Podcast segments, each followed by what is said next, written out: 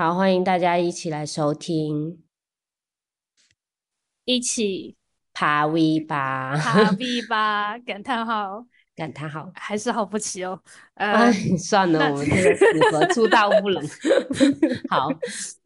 对，这个是呃，没想到我们已经对，没想到我们已经在录第三期了。竟然竟然录到了二零二二年，对啊，然后本来想二零二一年年底立住最后一期，然后开了多放了我鸽子，我们就没有录成。对不起，但是那天那天去参加朋友婚礼了。但是也没想到我们坚持到了第三期，然后第嗯三期因为搞直播，就觉得它本身就有一个形式，然后其实我们没有准备内容，可能大家会很吃惊。前两期我们都是有提纲的，对我们这期直播，我们没准备提纲哎。对啊，没有准备提纲，我们大概说了几件事情，我们俩想聊一下，就是主题是女生攀岩这个问题，然嗯后开了都在我们这两个这几个星期聊攀岩的时候有提到攀岩馆的女教练很少，然嗯。后我之前好像有提到过，就是定线员里面女生很少，嗯嗯。嗯，但是岩馆爬的女生还挺多的，嗯，然嗯。后呢，然后嗯，我因为最近就是跟上期一样，还是在爬先锋攀比较多，然后可能会有一点点先锋攀的新的嗯感受，嗯。嗯，要不然 k e l l 都可以先从你看到的就是女这个教练的这个问题讲起，因为其实新加坡这边我是没有遇见过有教练的，就是就是只有严管里面只有就是不是所有的严管都有开课程的，然后嗯，教练我也没有注意过，嗯，所以你可以先讲一下严管的教练。呃，不如我们循例还是先讲一下大概这这过去这段时间我们爬到什么样子吧。哎，对对对对对，因就循例讲一下大家有没有进步或者退步。对，因为我们这个叫一起爬 V 八的栏目，就是说 V 八是一个报时的级数嘛，然后我们嗯两个就是 共同朝着这个方向努力。然后我最近最近去严管去勤了，我最近有一个星期去了嗯两趟，耶，鼓掌了不起，进步进步。然嗯后呃，然后就是去，嗯，最近的一个感受是什么？当年就是那些就是刚刚进来，嗯，攀岩可能一两天的小朋友，就现在水平都超过我了，因为我实在去的太少，水平实在是太菜了。现在平均就是稳定在这个 V 二一半爬不完，V 三基本上起个步的这样的水平。就再也上不去了，就就一直在低空盘旋。但我已经攀岩很多年了，所以就这个进步真的很缓慢。嗯，然嗯后柯老师好像最近爬先锋突飞猛进啊，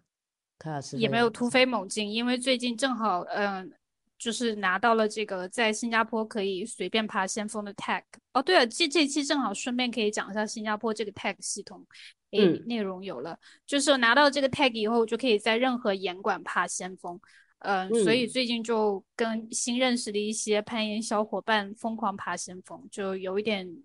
对先锋有一点，因为新鲜感有点上头。嗯嗯，所嗯以我觉得整体水平就也没有说什么显著的提升，因为毕竟没有在磕暴食了，所以就还那样吧。而且最近有一点奇妙的平静的感觉，这两个星期也跟凯勒凯勒都有讲过，所以在报时界我我我就还是就是稳定稳定徘徊在徘徊在 V 二到三，所以我们离 V 八还是有点远，对我们合体，我们合体之后，现在合体都不到 V 是八了。还还还不到六的水平，对，就是这样。对，然后，呃，嗯，那个你想先讲你那个 tag 的系统，还是我分享我关于那哦个攀岩教练我们我先讲，我先把 tag 的系统讲讲掉吧。就是新加坡它这个，新加坡它是有一个嗯国家攀岩学协会，它推出了一个攀岩呃 standard，就是一个标准。然后它规定呢，如果你要在新加坡的岩馆里面攀岩呢，呃呃，你需要通过三个 level 的课程。那第一个 level 就是教你怎么顶神攀和怎么系系保护绳和顶神攀的保护。然后就第一个 level 就很简单了。然后你拿到这个 tag 以后，拿到这一张卡以后呢，嗯，你就理论上可以在新加坡的任何地方进行顶神攀和进行顶神班的保护。但是有一个别的严管就会要重新给你，就是验证一下你是不是真的可以。嗯，就怕你学了太久忘了之类的，就是一些安全措施，他就会要求又有一个验证的过程。验证完了之后呢，这些严管会给你发一个严管单独的 tag，就是我拿到的那个东西。然后你只有在挂着那个 tag 的情况下，才可以在他的严管里面进行相应的活动。然后我最近拿到的这个是呃 level two 的 tag，就是 level two 它是就是先锋攀和先锋攀保护了。嗯嗯嗯。所以拿到了这个后，我才可以在所有的岩馆进行先锋攀，不然的话我是不被允许去先锋攀的墙的。呃嗯，然后还有一个 level three three，我其实不太熟悉了，好像叫那个锁，就是包含锁降，开了都知道吗？就是一些就是说有多于一个顶峰的，对对对，下降下降技术，嗯，对对，然后有多余一个，呃，当你在野外爬的时候，如果有多余一个顶，嗯。登顶，然后你就要学这个技术，去如何就是跟你的攀岩的搭档，就是一个人轮着一个人上去挂绳，然后再继续进行这个攀岩。这个这个 level 我觉得还没有学，主要是因为新加坡现在，嗯，唯一的野外岩墙被关闭了，然后也不能随意旅行，所以我觉得学了也没有什么意义。基本上是这样的一个，嗯，了解。呃，这个还是挺严谨的，就是说，呃，在呃，不过你们新加坡国内也很小嘛，还没有我们重庆，可能没有我们重庆市这个市的市区那么大。那个，然后那个，我们就我们就是在内地的情况，就是说，呃，现在是没有一个这样通用在不同的攀岩馆的。这样的 tech 的这个系统的，但是有一些攀岩馆呢，我据我了解了，现在先锋攀的话都是需要，就是说，呃，有一个严管本身自己设置的考核这样子的，就是要考核。你基本的操作，包括你的保护边啊，你自己上攀的。时候这些动作它能不能过关，那要这些都能过关了之后呢，才能够，呃，就是呃，你才可以，就是也是会有一个证明，有一个牌子给你，然后你才可以去。爬先锋攀，或者是保护其他人这样子的。那诶，其实呃，我们上一集好像我也提到过，就是说，诶，像我们爬户外，除了呃基本的呃，就是你先锋攀，就是自己打绳结啊，还有自己就是上攀的过程当中，还有呃，还有就是在过程当中要跟那个保护员之间的一个沟通以外呢，我们还需要学做顶顶顶上方。对，就是对对对对，就是说二到三大概就会教你做顶这一些。对，然后，然后还有就是，呃，刚刚呃，柯老师说了，呃，下降就是，呃，绳降的技术也基本上就是是一些基础的技术。然后，呃，我们就是在刚刚我自己是刚学习攀岩，大概我我想想看，可能一年左右吧。啊，读我记得那年去的时候应该是读大二吧，然后就是一年左右，就是在阳朔学的。然后就我们在室内演场我们有，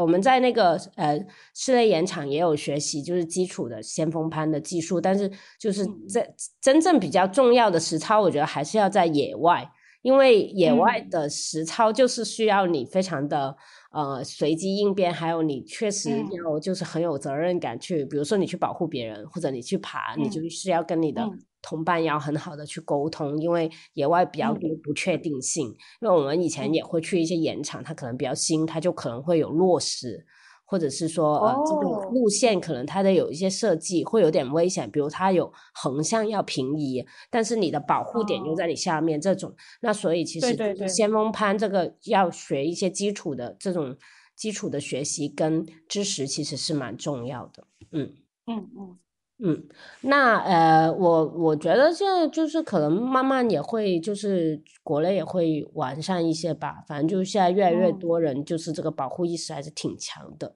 然后，那我来讲一下我自己这最近稍微勤快一点啊，这一一个星期去攀岩的一些体会，就是因为应该是来自于上个星期，呃，应该是这个星期去的时候有见到一个攀岩的朋友，也是女孩子，然后呢就。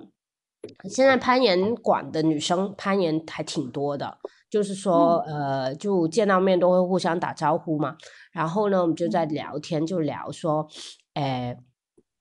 应该是最开始是因为我我有看那些呃。比较新手的岩友，他们可能攀岩就是在半年以内，然后他们就在排一个路线的时候，那条路线是要飞的，就是要要抓一个点，够一个比较远。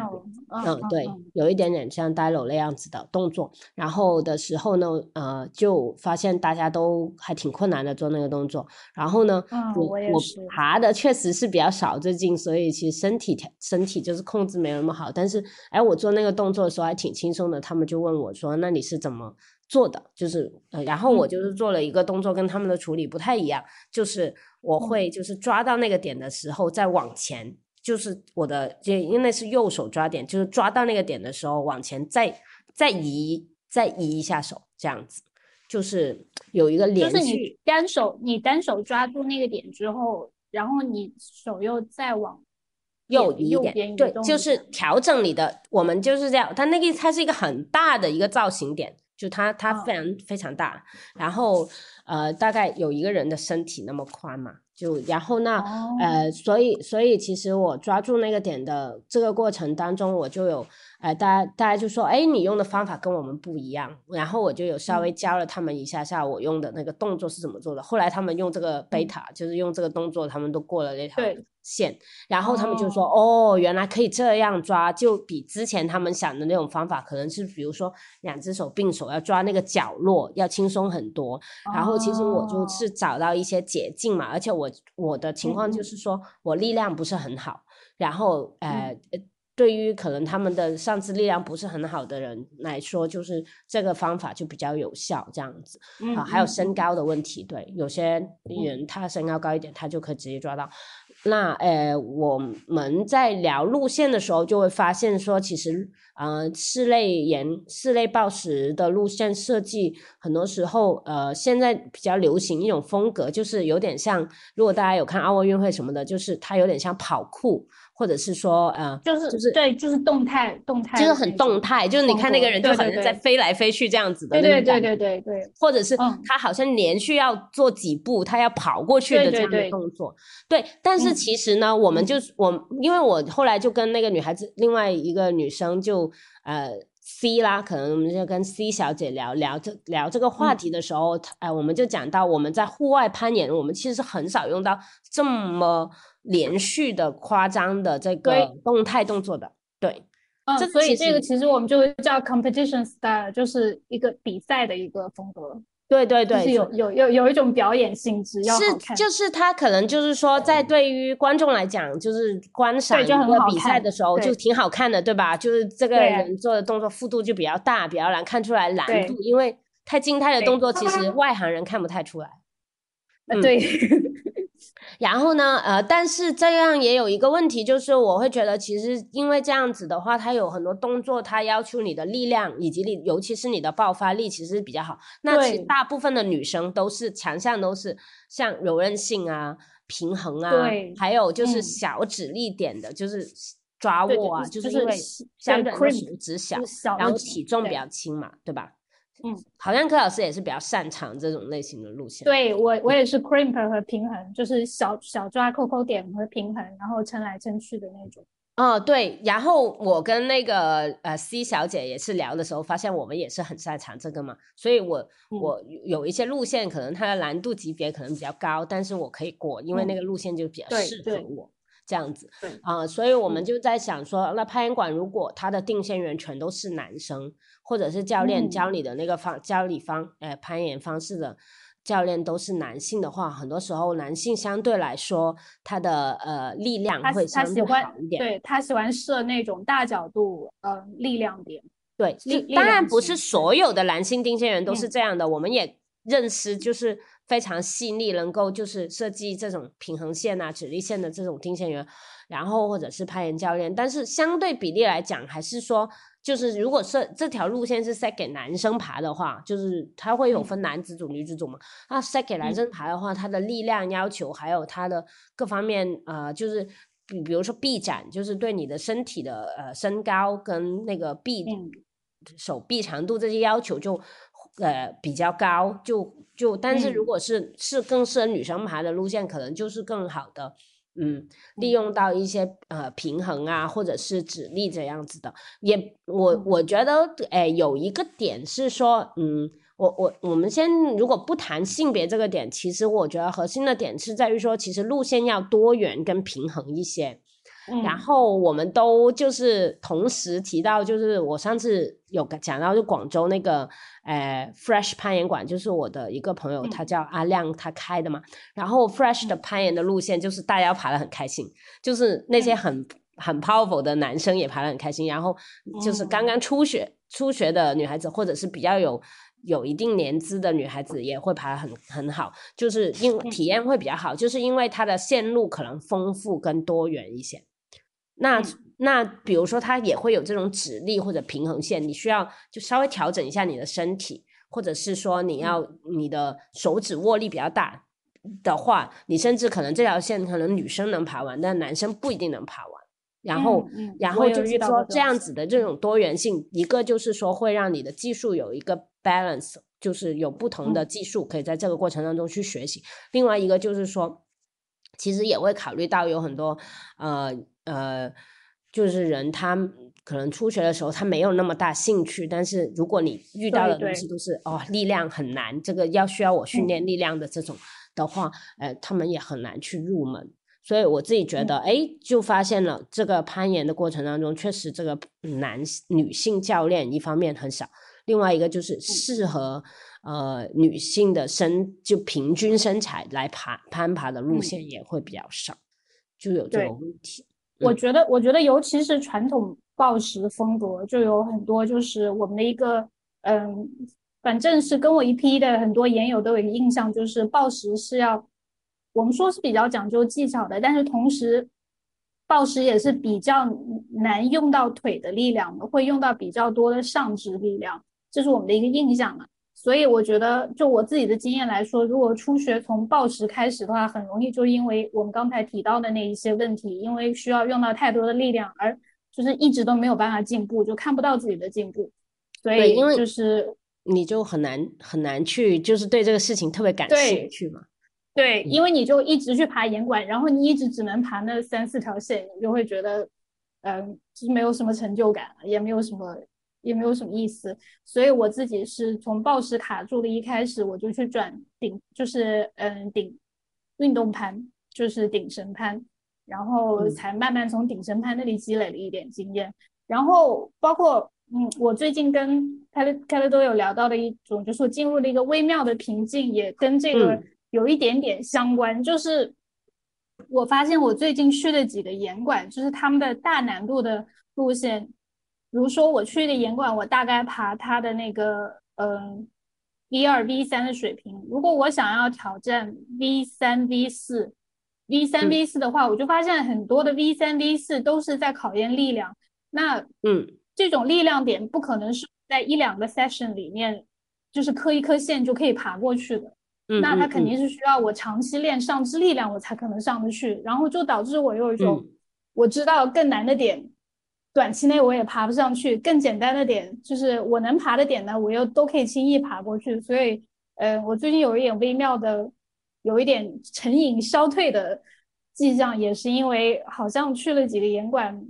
就发现没有什么能挑战的。而这个这个不是因为我变得太强了，呃，而是因为下一个阶段他们主要设定的路线的风格，不是我短期能够克服得了。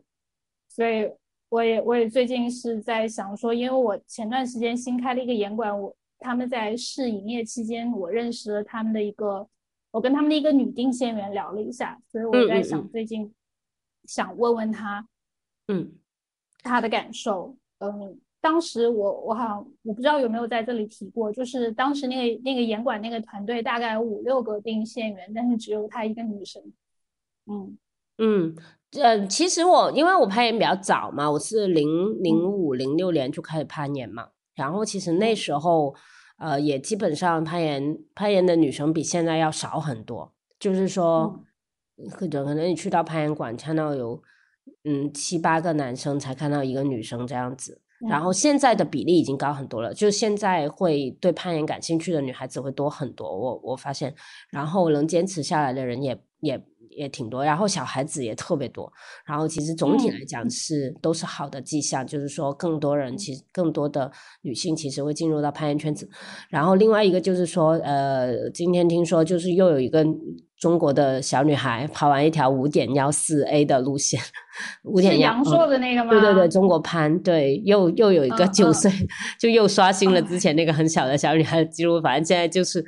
小朋友就是能够攀爬的路线都很很难，而且都而且都是刚好这几次都是女生，那所以就所以就是另外一个小女孩，不是上次那个对对对对对对对，这次又又是另外一个小女孩，又一个新的小女孩，刚刚刚刚刚刚知道的一个一个消息，然后很恭喜她。然后另外我就觉得说，哎，其实相对于很多需要力量很强的运动来讲，我觉得攀岩还是很适合。女孩子去长期从事的一个运动，相对来说，它是要需要我们综合素质很强的，就是不一定是说你你一定要就是什么上肢力量啊，力力量很强，因为也有不同的路线，有一些路线它需要你的平衡啊，或者是你的指力啊，然后呃来去呃协调性啊这些来去呃互补的。其实，真正我们真的需要多一点这种路线，因为有时候，反正这一两个、这几个星期，我有时候会在严管，就会觉得风格太单调。嗯嗯，我我觉得如果去户外的话，就是其实体验会多元很多，尤其是比如像我们以前去阳朔也好啊，或者是云南的石鼓，我之前也提过。然后像他们那里路线都很多，像阳阳朔有几百条路线，对吧？你总是能找到几十条是适合你爬的，而且是适合你这个难度的。就它不同的攀岩场的那个难度级别，其实会有点不一样嘛。就就是总就是我觉得，首先先要让这件事情是让自己呃爬的比较开心的。另外一个就是说啊，我觉得有一个误区，就老觉得什么攀岩就一定要练练力量啊或者什么的。我觉得其实有很多时候攀岩它呃它是一个综合能力的一个锻炼。就不不一定是说哦，对你在这个路线上可能过不去，或者是呃，确实他需要你做一个很大力量的动作。那我发现有些人，他们其实可能一个引体都拉不了，他可能可以爬到可能呃什么五点幺幺二，甚至我听闻啊，是可能也能爬到五点幺三的，就是一个引体都拉不了的女孩子。看来我的未来在户外，就对，真的都是都是有可能的，因。因为我我自己觉得攀岩它有趣的地，这个运动有趣的地方就是说，你可以想到一些就是更适合你自，就它一个方面就是帮助你了解你自己的身体嘛。就你你你的手够不够长，够到这里了，你的力量够不够过呢？你用这个姿势，还是你要微调整一下你的姿势呢？就是它非常的微妙跟细节。所以我也发现一个有意思的现象哈，就是我我也可以跟柯老师分享一下。就比如说，呃，我发现那些攀岩爬的很很特别好的那些男生，就呃，你看他们攀爬的风格，他除了力量以外，他可能在细节的处理上也很好。这个东西跟他日常，哎，体验到他们的性格也会很有很相似的地方。像像我我老公就是那个，就是我也很少见过比他更细心的人，就是。就我我是注意了，开了都又要晒老公了。没有没有，那不晒老公，就是晒他们。我认识的其他的一些呃朋友嘛，就是说攀岩爬到就是比较高水平的，我发现他们都是相对来说同理心啊，或者什么，你平常日常跟他相处，你会觉得哎，相对他这还是很细心，呃，会很能理解别人的那种，就就是就是会处理，就会有注意到生活当中的细节这样的。因为他要处理那些那么难度高的路线的时候，他同时要处理很多细节的。他他不是说你光有力量就可以的，你还是要很综合考虑很多因素的。这样其实我觉得它是一个，就是它其实是有筛选性的。所以说，嗯，哎，我觉得这个并不是一个呃纯粹的一个性别的问题，可能它是跟呃性格是有关，性格的多元性，还有就是呃我们以前说就是嗯。怎么说呢？就是说，他他是不是会有嗯不同？比如说，在他偏感性的部分、偏理性的部分啊，这些还有宏观和对细节的把握，这些思维方式可能是有关系的。嗯嗯，我目前我还没有明显的感觉到攀岩比较好的男生在个性上跟我其他，可能我的样本太少。然后，但是我有我最近不是在先锋吗？然后我确实发现，嗯，就是在先锋上面，你是否注意细节和注意周围，这个嗯，确实跟性别没有关系，因为可能因为我刚开始先锋，我经验不多吧。然后跟我一起搭档考过 tag 的是一个男生，然后很多细节都是他提醒我。然后，呃呃，包括怎么打这个八字结，要我们叫那个要把八字八字结打得漂亮，就是就是每两个一对一对的都不能重叠，就是我们叫 dress up the knot。然后他是一个每次都要 dress up the knot，还要还要 check 我的 dress up 的人。然后他会提醒我很多攀爬的细节，比如说要照看。照看同伴 lower 的时候，也要也要看着他，要看着你的 climber，就不要让人家磕到你，有没有看见这样子。嗯，总之我是一个目前是一个在先锋攀上面经常被有经验的嗯男生教导要细心一点的这么一个状态。我我我觉得就是这个，就我刚才讲的那个，就不是性别的问题，他可能就是对呃女生，就我遇到了高水平的女生也比较多嘛，那他们也会很注意，然后会很有细节。对，那当然当然相对来说，这些高水平的女生，她们的力量也一比一般人要好。比如我上次遇到一个女女生啊，不过她她已经五十多岁了，她能拉六十个引体，我的天神啊！哦，然后六十个引体是人拉的吗？六十个引体真的，而且他，而且他身体还经常就是他生病还经常要吃药这样子，就就他说他他通过就一段时间的训练，就他可以。就是拉六十个引体，我我就我还是我还是只能拉一个的状态。嗯，我这辈子能够能能拉超过五个吗？我最近已经没有在拉，所以我现在不知道自己能拉 几个。Anyway，他体重多少啊？他是比较轻的人还是怎样？还就是也比较瘦吧，也还是比较瘦吧。就就是，但是他肌肉很好，他他是能够爬难度级别级别比较高的女生。然后攀就是也是老岩友嘛，就是爬了很久。嗯嗯，我我觉得说起来，其实我也经常在岩馆看见老就是白头发已经白了的那个嗯老阿姨们，所以其实这个也也有老夫妻一起去攀岩的，或者我之前好像前年的时候看见有两个两个年纪比较大的阿姨在互相保护，然后给给给人感觉就非常感人，就是一种呃。老年的 sisterhood 还在互相作伴一起攀岩，所以其实嗯，我在岩馆也遇见过一个法国的嗯法国人，他年纪也很大，他六十了吧，然后他当时那段时间是我们顶神攀的一个，就是一个嗯，就是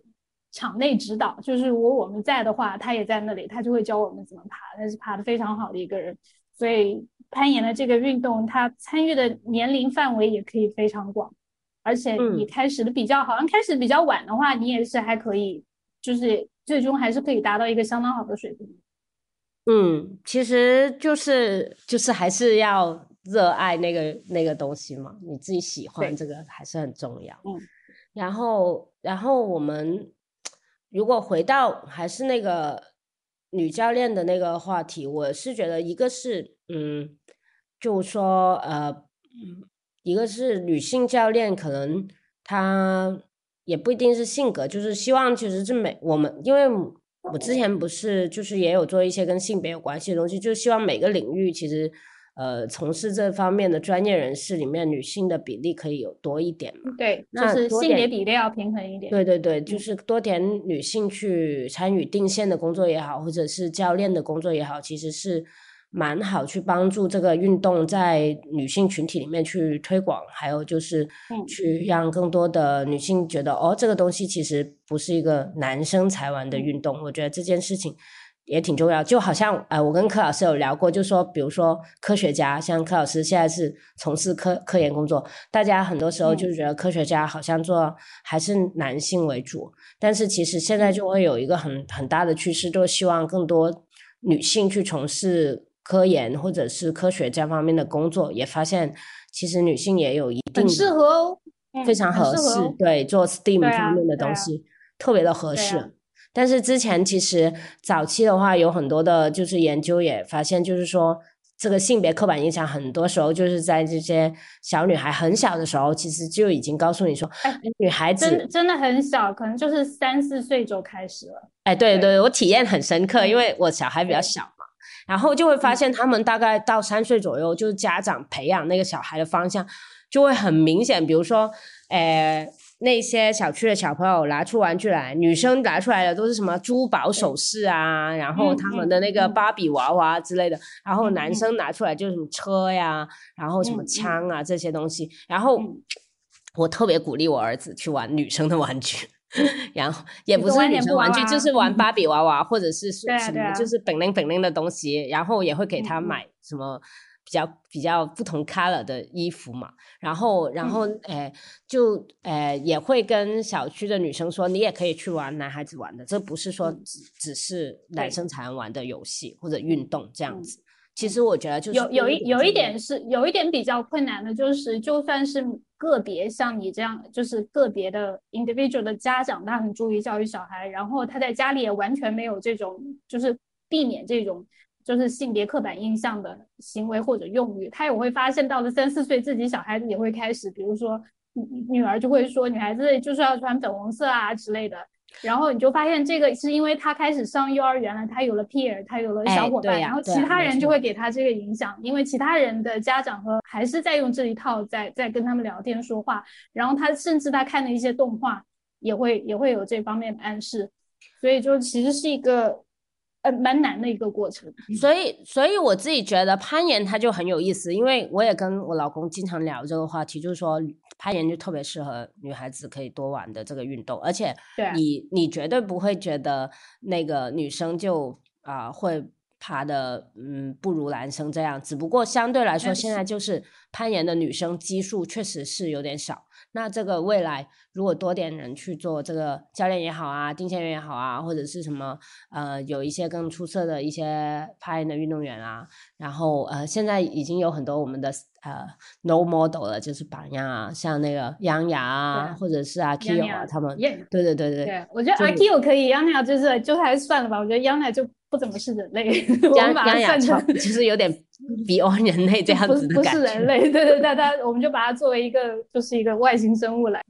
但是有一个问题，我不知道，我还没有想好要怎么讲。但是我又想提一下，就是也有可能是我个人特别在意这一点。我觉得，尽管现在有时候我去严管女生一半一半，甚至占大多数，但是女生并没有，就是在整体氛围上面还是处在一个被教导和被示范的这么一个角色。也可能是我自己个体的感受，或者我自己对这一点特别敏感吧。就是我老觉得，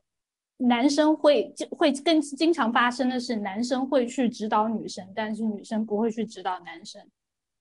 然后，如果如果有一个贝塔，有一个，比如说我做不过去的话，会主动来指导我的是男生，而不是女生。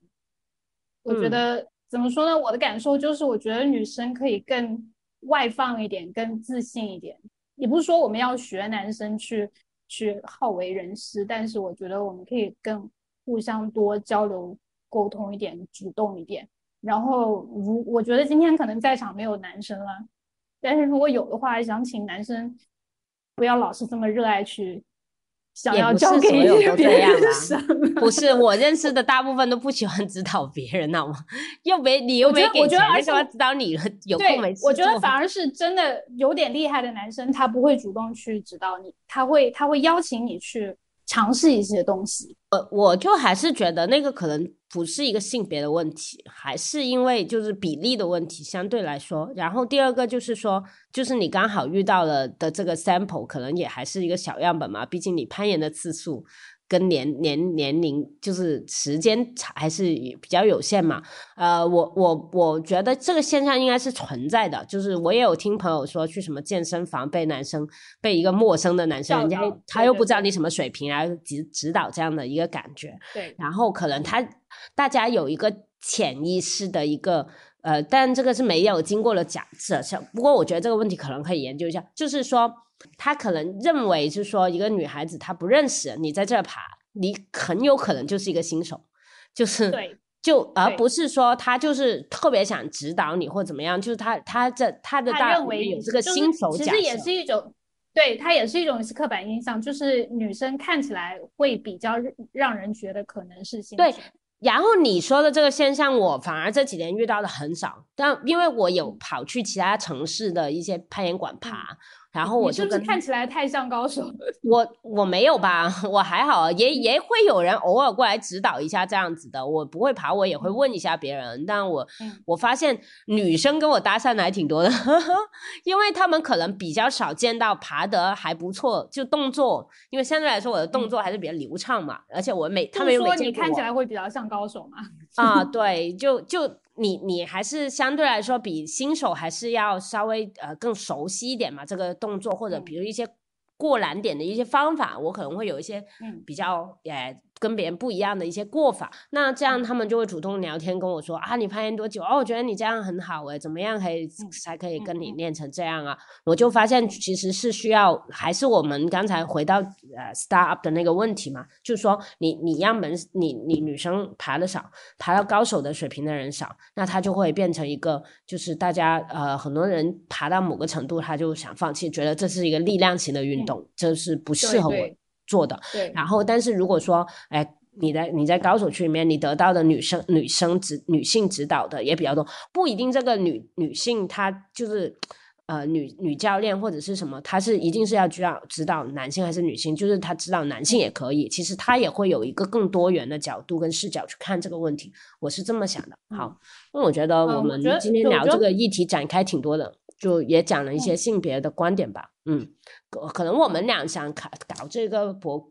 播客，也有一点，就是因为我们自己觉得女孩子攀岩的话题其实是可以拿出来讲一下的，就是单就可以对大家去理解这个东西吧，就从不同的角度这样子，嗯，我觉得有可能还是因为你的你给人的印象和你的个体经验，包括你嗯，就是就是。在严管里面显露出的气质和可能的身份跟我比较不一样，所以嗯，我们的体验就会有点不一样，对吧？嗯，对，嗯嗯，攀岩这个群体目前来说，呃，可能跟很多其他群体一样，就是还是还是在在高手的范围内，一个是女生的比例不足不足，第二个就是女生的这种 community 没有特别的显著，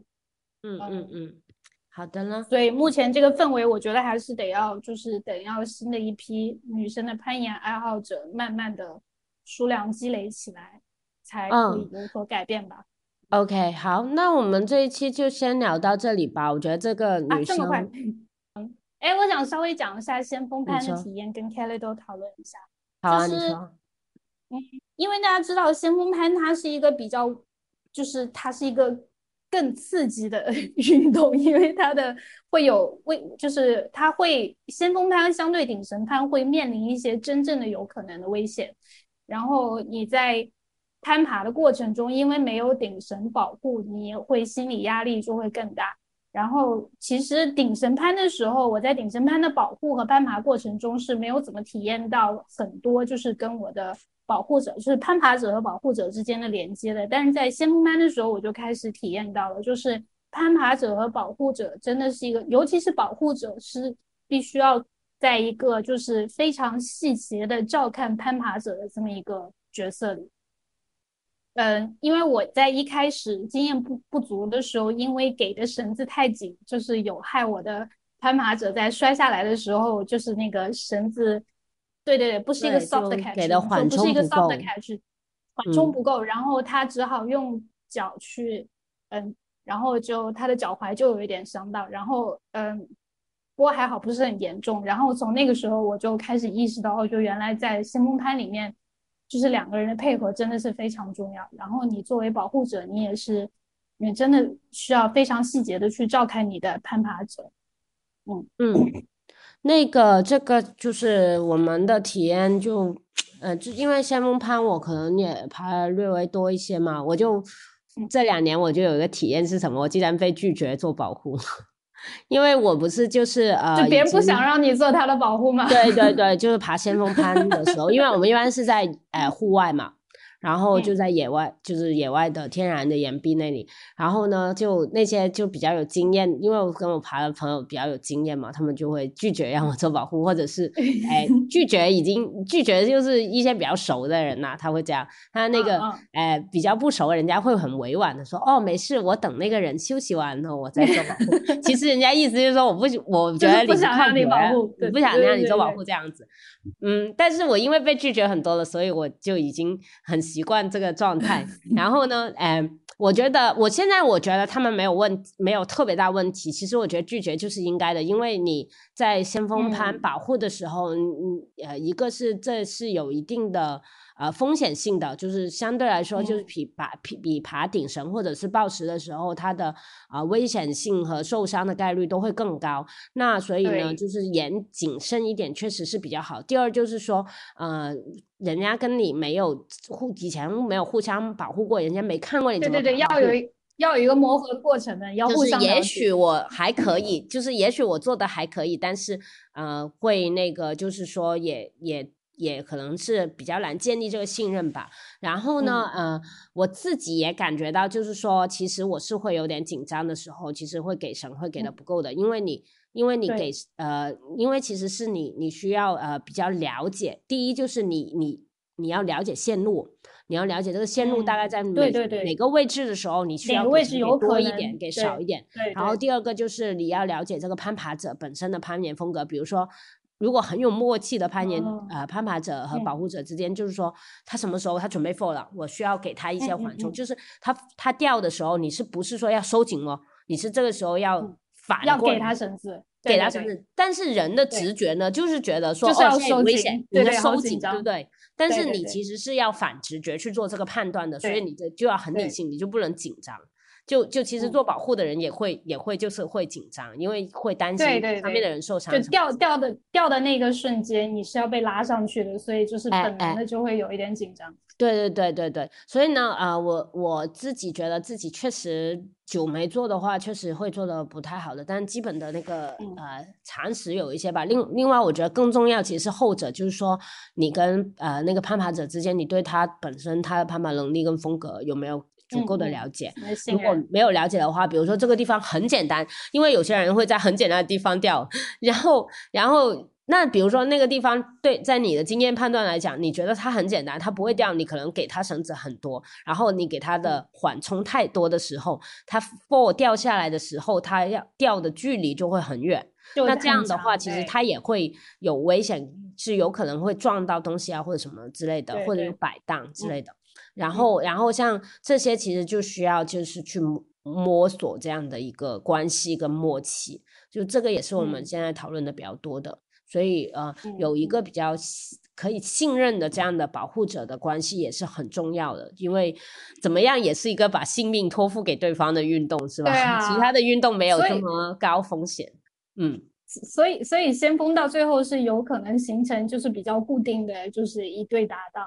哦，对，还挺说临时跟别人，对啊，嗯，天呐，我觉得我也有可能要被别人拒绝。没事，拒绝就拒绝，因为我觉得这个信任它是需要双方去建立。只要是对方将信将疑，那他爬的时候他就不没办法放松，对，他就会很紧张，然后然后就会影响到他判断或者他攀爬的能力这样子。但是如果你很信任对方，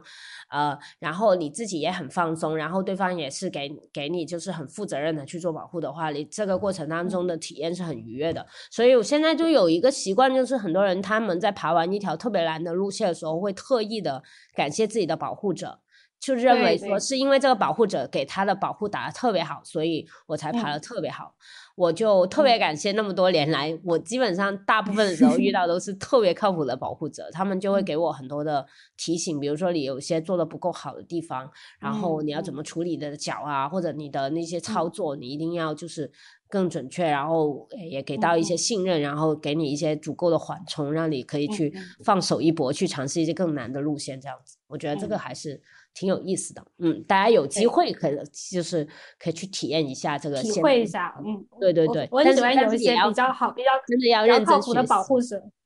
对对对，比较好的保护者还会在你爬到难点的时候会鼓励你，然后你就会觉得特别有安全感。确实是这样。那嗯，我现在还在一个新手，都会被其他的人提醒说你这点保护要做好的阶段。希望我以后不会成为经常被拒绝的那个。嗯，那这一期的一起爬 B 吧就录到这里，感谢大家收听，也感谢参与直播的小小伙伴们，下期再见。